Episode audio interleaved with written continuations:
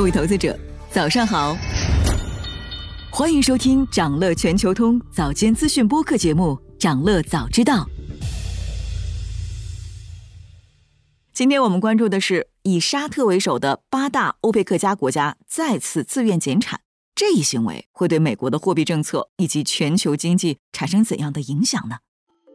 四月二号晚上，八个欧佩克加国家宣布从五月起实施自愿石油减产计划。其中呢，沙特和俄罗斯将各减产五十万桶每日，其他宣布减产的国家还包括伊拉克、阿联酋、科威特、哈萨克斯坦、阿尔及利亚和阿曼。那八个国家共计将联合减产一百六十四点九万桶每日。整体来说啊，这一次八大产油国的减产额大概是全球原油产量的百分之一点八。那不仅如此，俄罗斯副总理诺瓦克还宣布。在全球原油市场高度波动的情况下，俄罗斯已经决定将产能限制措施延长到今年年底。值得一提的是，俄乌冲突以来，欧美国家多次对俄罗斯的经济和能源产业进行多轮制裁。现在情况反转了，八大欧佩克家主要产油国突然宣布联合减产，这对原本就饱受通胀之苦的欧美国家来说，无疑是雪上加霜。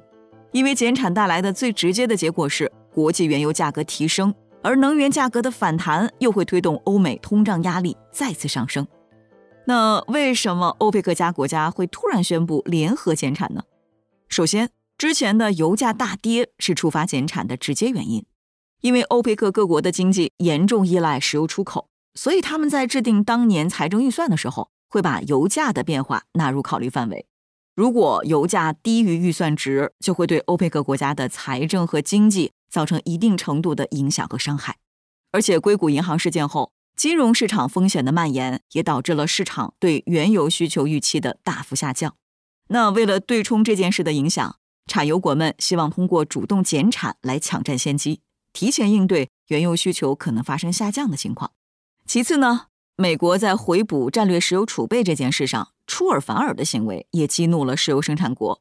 在去年能源成本飙升的时候。美国曾经要求沙特等国开采更多石油来对抗居高不下的通胀。那作为交换，当时白宫曾经向沙特保证，如果油价下跌，就通过补充美国的战略石油储备来保证沙特等国的利益。但是就在上周，拜登政府公开排除了采购新原油的可能性。美国能源部长表示，重新填满战略石油储备可能需耗时数年，这导致油价短暂下跌。拜登政府这样出尔反尔的行为，让沙特等国家感到不满。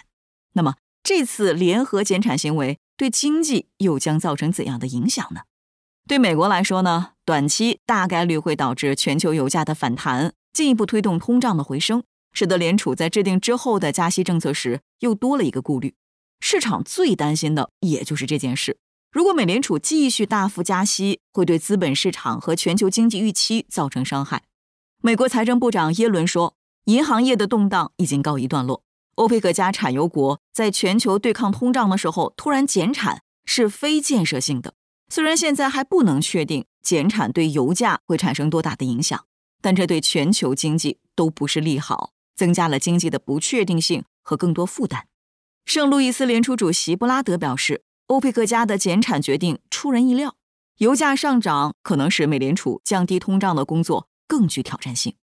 华泰国际认为，从宏观层面来看，这次减产无疑是对本就高位的通胀再来一击。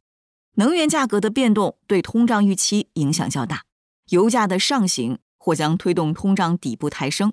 而且油价上涨会导致欧洲和日本等能源进口国贸易条件恶化，对美元走弱带来阻力，阻止欧美金融条件放松。高通胀预期下，欧美央行降息需要慎之又慎了。而关于联合减产行为是否会导致油价的持续上涨，市场上存在正反两种观点。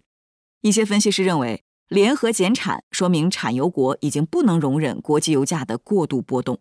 过去呢，油价长期被华尔街过度操纵，现在以沙特为首的欧佩克产油国要通过稳定市场的手段来做出改变，把油价的主动权更多的掌握在自己手中。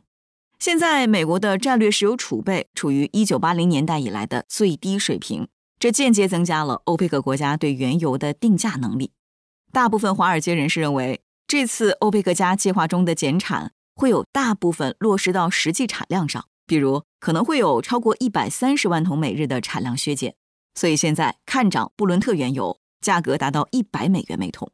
华泰国际认为，这次宣布的减产规模加上之前的几次减产，总规模已经达到三百六十六万桶每天，相当于全球需求的百分之三点九。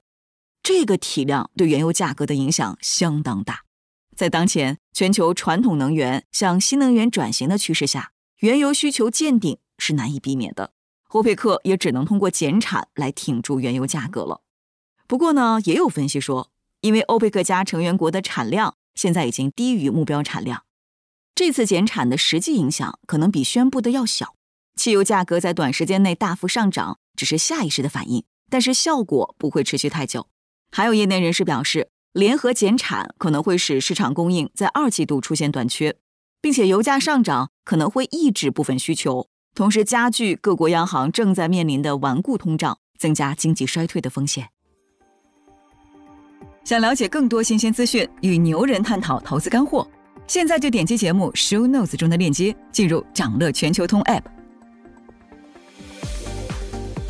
以上就是今天掌乐全球通掌乐早知道的全部内容，期待为你带来醒目的一天。祝您在投资中有所斩获，我们明早再见。